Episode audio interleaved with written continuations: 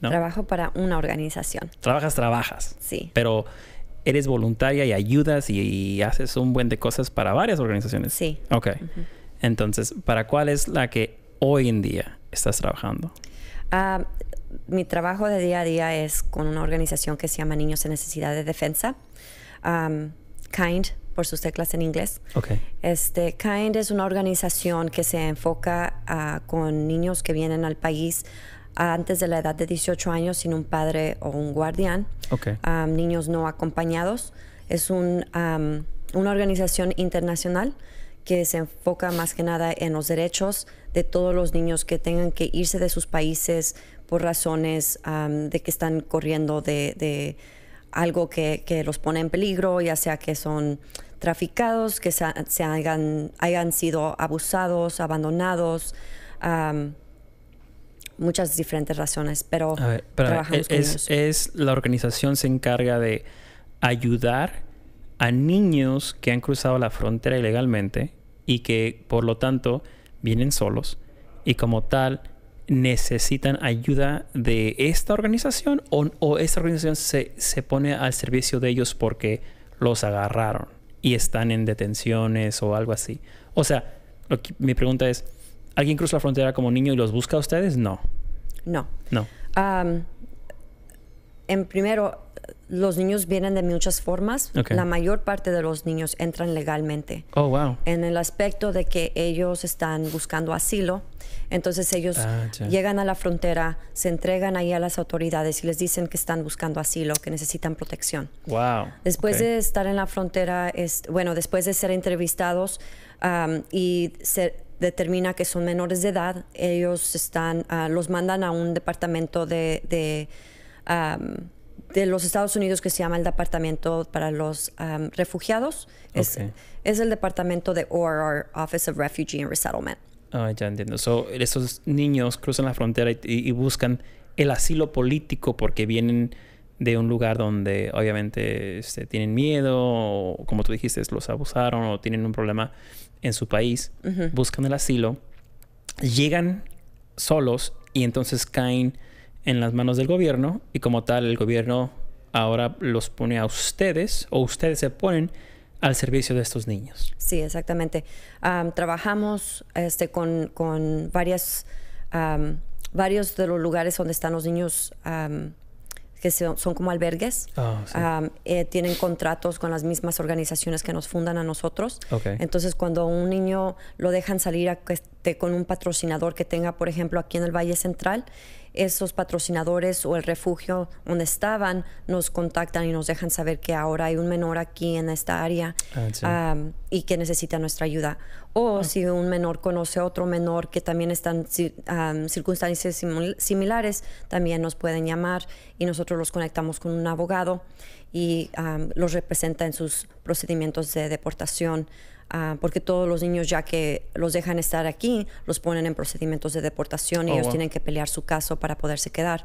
Entonces, nosotros los conectamos con un abogado Right. para que sus am, chances de que puedan quedarse aquí sean más grandes.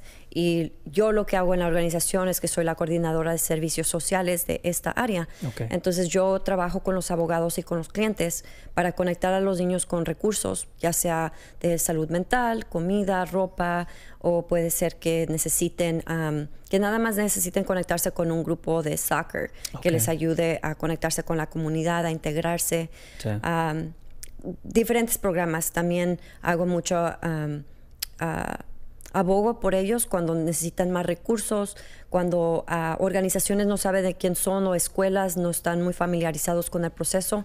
ah, salgo a educar a diferentes organizaciones sobre nuestros clientes y todo eso. Ya, eso es, es intenso, ¿no? Porque esos niños al cruzar la frontera, no, para empezar, están en un país diferente. Y segundo, están siendo perseguidos por algo del otro lado de, de su país, entonces no pueden regresar tampoco tan fácilmente. Y también, obviamente, que uno que, que está en Estados Unidos busca eh, eh, salir adelante y busca Estados Unidos porque pues las oportunidades que uno ya sabe que en Estados Unidos puede lograrse en el sueño americano que tanta gente cruza la frontera por, por lograr. Este, pregunta, ¿qué, ¿qué tiene que ver este programa con todo lo que pasó con lo de Trump? Ah, hablamos hace poquito de esto.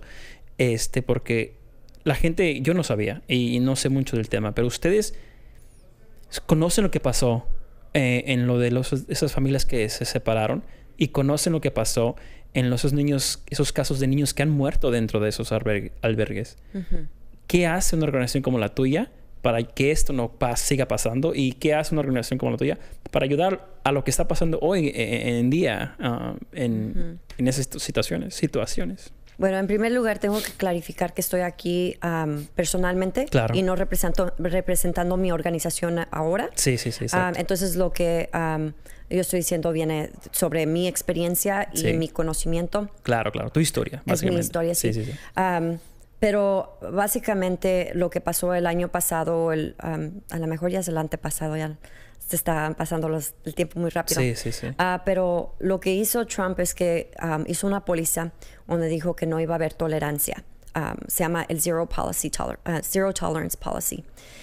lo que pasó es que antes de este tiempo, ah, cuando una persona entraba a los Estados Unidos con sus hijos, normalmente el gobierno tiene la discreción de, poner cargos criminales con esa persona porque el pasar la frontera es lo que le llaman un misdemeanor, un crimen menor.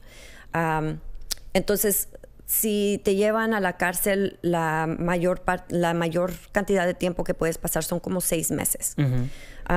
y antes de Trump, normalmente cuando era tu primera vez o estabas tratando de pasar, ah, regresaban a las personas y eso era todo lo que es la, como por decir, la, persona y su familia, por decir así. Ajá, los regresaban. Sí. Este, o pedían asilo ya cuando llegaban con los oficiales. Lo que Trump decidió hacer es que iba a ponerle cargos a todas las personas que estaban entrando. Entonces los estaba mandando a, la cárcel por esos crímenes menores y les estaba quitando a sus hijos. Y esto fue una idea de uno de sus, de las personas que está en su gabinete que le ayuda, que lo aconseja porque querían básicamente asustar a las familias para que ya no vinieran. Y pensaron que si les quitaban a sus hijos, estas familias ya no iban a venir. Ah, no estaban necesariamente entendiendo que la razón por la cual están viniendo estas familias es porque están en una situación desesperante en sus países. O sea que en esos países les están diciendo, te vamos a matar. O ya empezaron a matar a familiares. Entonces, esas personas están viniendo, como asil mm. asiliados, o sea, vienen buscando asilo, protección. Entonces, el, el, viaje aquí en sí es un viaje muy peligroso y escuché un, un dicho que de un en un programa, no sé dónde, pero básicamente nadie pone a un niño en un barco sin que esté más seguro que la tierra. Um, entonces, es una de las cosas de que tienes que hacer una decisión a cierto punto de que si vas a sobrevivir, a lo mejor tienes que venirte y no son las condiciones mejores, ¿verdad? Pero al ya llegar aquí y ser separado de tu hijo, aparte de todo lo que estás huyendo y todo lo que has sufrido, y lo malo fue que también cuando separaron a las familias, ni siquiera tomaron datos de quién eran los niños, quién ah. eran sus padres. Entonces, al separarlos, muchos niños, especialmente los niños que tenían menos de cinco años, que no saben los nombres de sus padres o muchos no hablaban. Sí, son, no, saben quién es su papá. Exactamente. Esos niños nunca fueron todavía no han sido reunidos con sus padres porque no saben dónde están los papás. Muchos de ellos ya fueron deportados, y, no hay forma de reunir so a arrestan a los papás, los ponen en la cárcel, a los niños los ponen en los albergues y ya no hay manera de conectar uno, con el otro porque la, la, la policía o, ICE, lo que, quien los tomó los datos, no conectó al papá con el hijo. Y hoy en día están separados y si los niños tenían menos de 5 años, básicamente es un... Se, se, robaron a tu hijo, básicamente, en la frontera. Fuck. O sea... Eso es horrible para empezar en cualquier persona y segundo que lo hizo el Estado, lo hizo el gobierno de Estados Unidos. Eso es... ¿Y qué está pasando hoy? ¿Qué hay? ¿Cómo hace, you know, cómo haces tú, por decir así, para, para hacer un cambio tan grande? O sea, eso no, se puede hacer mucho contra el gobierno de Estados Unidos. Pues gracias a Dios sí han habido muchas cortes que han estado peleando en contra de Trump cada vez que está pasando leyes que está tratando de lastimar a las comunidades inmigrantes, no solo con esto, pero también cuando terminó DACA, también cuando ha tratado de poner a lo que le llaman el public charge. es una cosa que, que, quieren hacerlo más difícil para las personas que no tienen mucho dinero para poder agarrar su residencia. Entonces han hecho muchos diferentes cambios de pólizas. Entonces cuando ellos están haciendo eso, hay cortes que han dicho esto no, lo puedes hacer. Ah, Entonces han hecho lo que le llaman un injunction, o sea que han parado eso para que las personas puedan seguir en cierta forma, aunque para DACA, por ejemplo, hemos podido seguir renovando nuestros permisos porque cortes dijeron no puedes hacer esto. Entonces varias cortes del país lo hicieron y es la forma de que se está peleando y ha llegado ahora a la Corte Suprema. Y así mismo es como se pudo parar eso de, la separación de familias. Hubo cortes que pelearon, hubo cortes que dijeron que tenía que reunir a los hijos lo más pronto posible con los padres. Se reunieron muchas familias, desafortunadamente como los más chiquitos, donde no había los datos y no podían decir de dónde vinieron.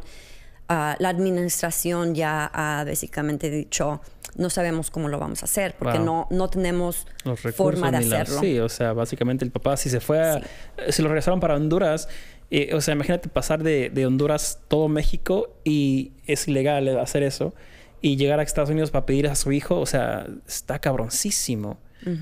O sea, se me hace tan, tan estúpido que el gobierno de Estados Unidos ah, se le ocurra hacer algo así, sabiendo que la gente viene necesitada de un cambio en su vida y aquí le dan la madre peor con esa estupidez. O sea, es el problema cuando hay personas que no entienden la, migración, o sea, el migrar de un lugar a otro, las razones, las, este, las diferentes este, cosas que están pasando en diferentes partes del mundo y las razones por las cuales la gente está viniendo, ¿verdad? Entonces, si lo tratas a, el problema de migración, si lo tratas como que si todos son criminales y estás con ese uh, esa mentalidad, es fácil decir, pues son criminales y esto y el otro, pero es muy difícil ya cuando ves a un humano a los ojos y estás viendo a un niño, especialmente de 5 o 6 años, un niño de 2 años. He trabajado con personas, bueno, he estado en entrenamientos con personas que están trabajando con los niños que tienen 2 años, 3 años y que no hablan y están en los albergues. Y la, la, la póliza es que no puedes tocar a los niños por razones de que si los llevas a tocar y ellos dicen no, me tocó inapropiadamente. Entonces, para no tener ese tipo de problemas, no puedes tocar a los niños, aunque sabemos que un niño en verdad necesita abrazos, eh, apapachos para poderse sentir seguros, conectados. Entonces esos niños están pidiendo amor, ternura y otros niños de 10 años que están un poquito más mayores están agarrando niños de 2 años, 3 años, los están cuidando. entonces es, es, una situación muy fea y en mi organización, en muchas organizaciones, muchos individuos que han tratado de ayudar, te digo en lo personal, tantas personas que han, ah, nos escriben notas, nos escriben, nos mandan que ya sea cobijas, que ya sea juguetes, que sean libros, y están diciendo cómo puedo ayudar, qué es lo que puedo hacer. Esta situación me está partiendo el corazón, ¿qué puedo hacer? Sí, porque son niños... Ah, ah, al, al, final del día son niños que no tienen nada que ver con, con la política y están en una cárcel están separados de sus familias, a, lo mejor ellos ya nunca van a volver a volver con la familia con la que llegaron a Estados Unidos. Entonces están necesitados básicamente de, muchas cosas. Y qué bueno que existen esas organizaciones que, que, están apoyando. Pero ahora, algo de lo, de lo que hemos hablado siempre localmente, nacionalmente, es hay muchas cosas que necesitan cambios, ¿verdad? Entonces, como una persona que quiere ayudar a tu organización, obviamente escribe y busca la organización y, apoya en ese sentido. Pero una persona que, que no sabe, y me entiendes, que no conoce lo que es apoyar o cómo hacer un cambio o cómo hacer algo bueno en su comunidad, ¿cómo empiezan? Porque hablamos tú de eso, de que qué tan interesante es que mucha gente quiere hacer algo bueno, pero no saben cómo hacerlo, uno, o dos, del día al día tienen dos hijos, tienen tres hijos, tienen marido, tienen casa, tienen tarea, tienen trabajo. O sea, no es como que, wow, no tengo mucho tiempo, ni dinero, ni recursos, pero quiero hacer algo de, impacto, que dé algo positivo a mi comunidad, ¿cómo le hago? ¿Qué hago para hacer eso? Yo creo que tiene que ver con la capacidad de cada persona y en qué formas pueden ayudar. yo creo que ah, el simple hecho de ayudar a tu propia familia y tratar de hacer eso es, ayudar a la comunidad. Empezar en el mismo hogar. Pero luego de ahí, si quieres ayudar más, hay muchas personas que se involucran con sus iglesias. ahorita estamos en una, en una época donde hay mucha tecnología. Toda la gente tiene su Facebook. Hasta las mamás, las abuelitas, ya todas están en Facebook. Y a través de Facebook sabemos que hay muchas personas que están promoviendo diferentes causas que están pasando en la, en la, en la comunidad. Sabemos que hay personas que están diciendo, bueno, este, mi hermana trabaja con esta persona o mi, mi pariente trabaja acá o esta persona que conozco fue detenida por ICE, necesita ayuda a su familia. Son personas que están ahí mismo en tu comunidad y si quieres ayudar, hay, formas de poder ayudar. Si tienes dinero y quieres aportar a una organización grande, puedes buscar qué organizaciones trabajan con esto y, ahí mismo te puede salir en el internet. Si no, si no conoces bien, habla con uno de tus hijos, un sobrino, un muchacho que conozca un poco más de tecnología. Dile, yo necesito trabajar, yo quiero ayudar con esto. ¿Cómo puedo ayudar? Hay muchos muchachos, muchachos ahora que tienen tanta experiencia con la tecnología y están creciendo en una diferente época. Ya, ellos ya nacen así casi, con un teléfono en la mano. Entonces es, bueno también usar a nuestros conocidos para, para que nos ayuden a, ayudar a las personas y eso es lo que nos nace. Y tú me dijiste algo que era muy importante, que culturalmente es, es algo este que está como gente hispana eh, eh, en, nuestra sangre. Ah, si me puedes elaborar eso, porque eso fue un, algo muy interesante que yo no, o sea, yo no lo miraba como tal, que me dices que en tu familia este, aportan de esta forma. ¿Cómo fue lo que me dijiste otra vez? Sí, este, yo creo, yo crecí viendo siempre en mi familia, en mi comunidad, que todo el mundo siempre se ha ayudado. Eso es algo que, se nos, que nos nace por dentro, que se nos inculca desde que estamos niños, que tiene uno que ayudar a la gente, ya sea por tu iglesia o que todos los años la gente del pueblo se une y todos agarran dinero, que porque van a arreglar la iglesia, que porque van a mandar para atrás para arreglar las, las calles de sus pueblos o lo que sea. ahí mismo en la comunidad hay muchas personas que se juntan porque a alguien se le murió alguien y, tienen que, recaudar fondos, entonces están vendiendo comidas. O este, cuando yo trabajaba en un lugar, este, cuando las personas necesitaban dinero para arreglar su carro, hacíamos lo que le llamamos una tanda, que todo el mundo ah, juntaba sus su dinero, el primer número le tocaba el premio grande, o sea que, no hay premio, pero el primer número agarraba los mil dólares o lo que sea, y con ese dinero esa persona se podía ayudar para agarrar, a, arreglar su carro. Claro, claro. Sí, sí, y para los demás era una forma de poder ahorrar dinero, que no teníamos papeles o lo que sea.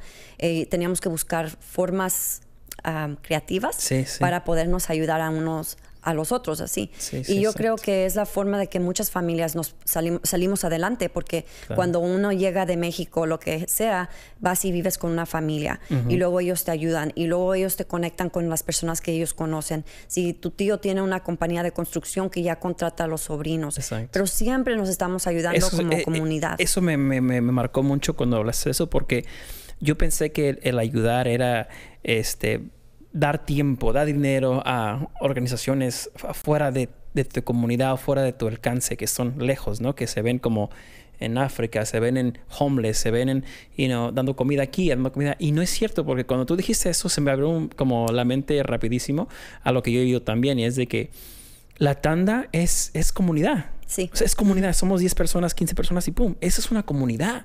O sea, regalar una chamarra a un primo, un amigo o alguien que está en México o igual entre nosotros mismos, que nos cambiamos cosas, o como tú dijiste, cuando llegan a Estados Unidos, una familia nueva, viven contigo, o vives tú con ellos. Todo eso es comunidad, o sea, es ayudarnos unos al otro porque somos una comunidad de, primos, de familia y todo eso. Y se me prendió el coco, dije, wow, tenemos eso súper inculcado en nosotros, de ayudar. Y quiero que la gente, si se lleva algo de esta conversación, se lleve el hecho de que el simple hecho de aportar ayuda a tu propia gente ya es ayudando a la comunidad, o sea, a tu propia familia, a tus conocidos, de gente de tu rancho que están aquí, que son del mismo rancho y que se ayudan en sí, ya es comunidad eso, ya es aporte. Exactamente. Y eso es buenísimo porque yo pensaba, como te dije, que es ir muy lejos y hacer algo más allá de mi día a día. Y no es cierto, es básicamente lo que tú llamas lo más cercano a ti, eso ya es tu comunidad y eso ya es aportar a tu comunidad. Exactamente. Y en lo grande, este, hay organizaciones, como tú dijiste, que, que ya también están trabajando para mejorar las cosas entre, entre unas a otras cosas que si hay algo malo, hay manera de arreglarse todo eso. Eso me encanta y, y eso es lo que queremos que la gente que nos escuche, que nos está escuchando hoy, que aprenda un poquito. Algo más que, que quieres decirle a la gente de lo que estamos haciendo aquí, de, de parte de ustedes o de parte de, de la comunidad de Fresno como tal. Sí, pues a, eso mismo este, soy parte de otro grupo que se llama el Latino Giving Circle. Y es, es, una, es un grupo de círculos a través de California, pero el que está aquí en Fresno es el del que yo soy parte. Somos un grupo como de 50 y algo individuos, donde cada quien donamos dinero y ese dinero lo juntamos todos. Al fin del año, ese dinero lo donamos a organizaciones oh. que están haciendo um, cambios en la comunidad, que para nosotros era importante donar a organizaciones que son...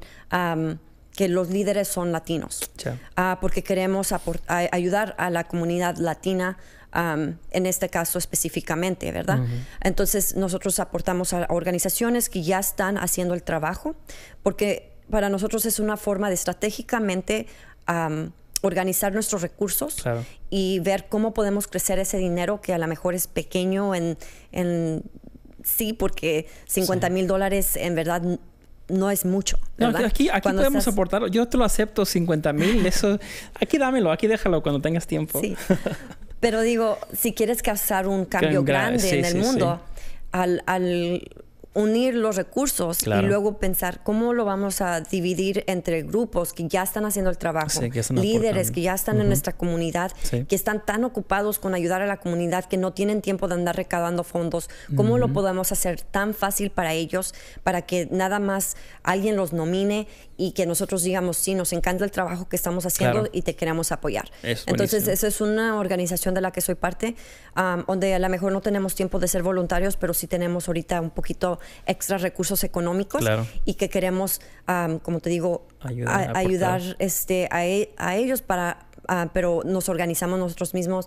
Um, combinando nuestros recursos económicos claro. sí, sí, y luego ya podemos ayudar a ver varias organizaciones. Entonces, tengo como tres años en ese grupo y um, se me hace una, una oportunidad también para las personas que quieran aportar, pero claro. no tienen mucho tiempo, pero a lo mejor si tienen un poco más um, recursos económicos sí, que sí, sí. aportar, esa es otra forma de ayudar. Eso es buenísimo porque, como te dije, eh, una persona que, que cualquier persona como yo, por decir, de trabajo y estudio y trabajo y hijos y comida y lo que sea, no tengo el tiempo, pero yo quiero que mi comunidad salga adelante. Así que si es parte de you know, darle un poquito de dinero para que ellos puedan dar ese dinero y, y, seguir ayudando a más gente como yo, eso es buenísimo. ¿Y cómo se llama y cómo se encuentra? Um, se llama, um, está en inglés, pero el Central Valley Latino Giving Circle. Okay. Um, este, y pueden encontrarnos, este, no sé si tengan Facebook, también estamos claro, en sí. Facebook. la organización grande se llama Latino Community Foundation. Okay. Y luego a través de ellos tienen diferentes círculos en diferentes áreas de California. Entonces sí. el de Fresno es al que yo pertenezco uh -huh. um, y pueden contactarme a mí si me encuentran en Facebook o lo que sea y me pueden decir estoy interesado o pueden nada más buscarnos en línea y, y ver cómo involucrarse. Sí, no, eso es lo importante, que, que la gente lo busque. Una vez más el nombre, por favor, para que es, la gente lo pueda buscar. Con... Es el Central Valley Latino Giving Circle. Está en inglés, pero igual, y, uh -huh. o sea, en Facebook yo creo que se puede encontrar. Sí. Perfecto.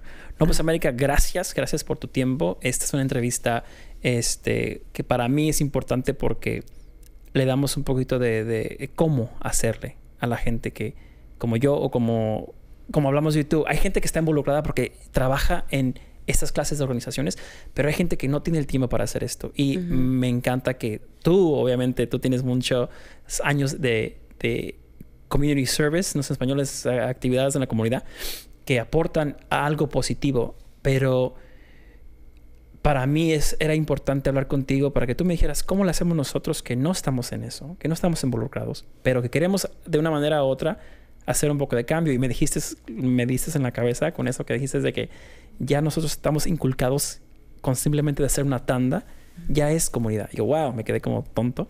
Y la otra es de aportar, si no se puede con tiempo, con dinero a organizaciones como la que acabas de mencionar, y que hay organizaciones grandes, grandes, grandes que pelean contra Trump porque queremos, necesitamos pelear contra esas estupideces porque nos afecta a la gente como nosotros que somos latinos y que estamos en Estados Unidos tratando de salir adelante, básicamente. Y por último es, si no tienes recursos, es, es tu talento o tu, o tu voto. Claro. Esas son las cosas más importantes. Si no tienes tiempo, a lo mejor tienes talento, ¿verdad? hay, hay, muchos jóvenes que no tienen a lo mejor recursos económicos, pero Ah, pueden pues, ser parte de, un este una organización donde tienen talento, ¿verdad? Que les, les pueden ayudar con gráficos o con la, Instagram o Facebook o lo que sea. o nada más con la sabiduría que han aprendido. Y el voto. el, voto, es súper grande. el censo este año del 2020, ser contados, cada persona vale dos mil dólares para la comunidad. Entonces, si llenamos esos papeles y nos contamos, es ayudar a nuestra comunidad directamente sin tener que hacer nada. Votar y participar en el censo que son las cosas más importantes que se vienen en este 2020, que si no votamos, de todo no funcionó nada, no funciona nada esto de que queremos cambiar la comunidad, si no nos ponemos al pie y participar y segundo que viene siendo el census que nos cuenten, que nos cuenten porque el contarnos significa que sabemos cuántos somos y en el, número hay poder y segundo que hay dinero que va a, hay dinero que está atado a la persona porque vive en esta área o vive en esta sección de California. Así es de que votar y participar en el census para que nos cuenten y que nos paguen y que cuentemos como latinos que somos en Estados Unidos. Exactamente. ¿No? Pues, y gracias por invitarme. No, gracias a ti, gracias a ti. Yo sé que, que esto es algo, o sea, muy informal, pero a la misma vez se necesita decir. Y gracias por estar aquí. Y ya está.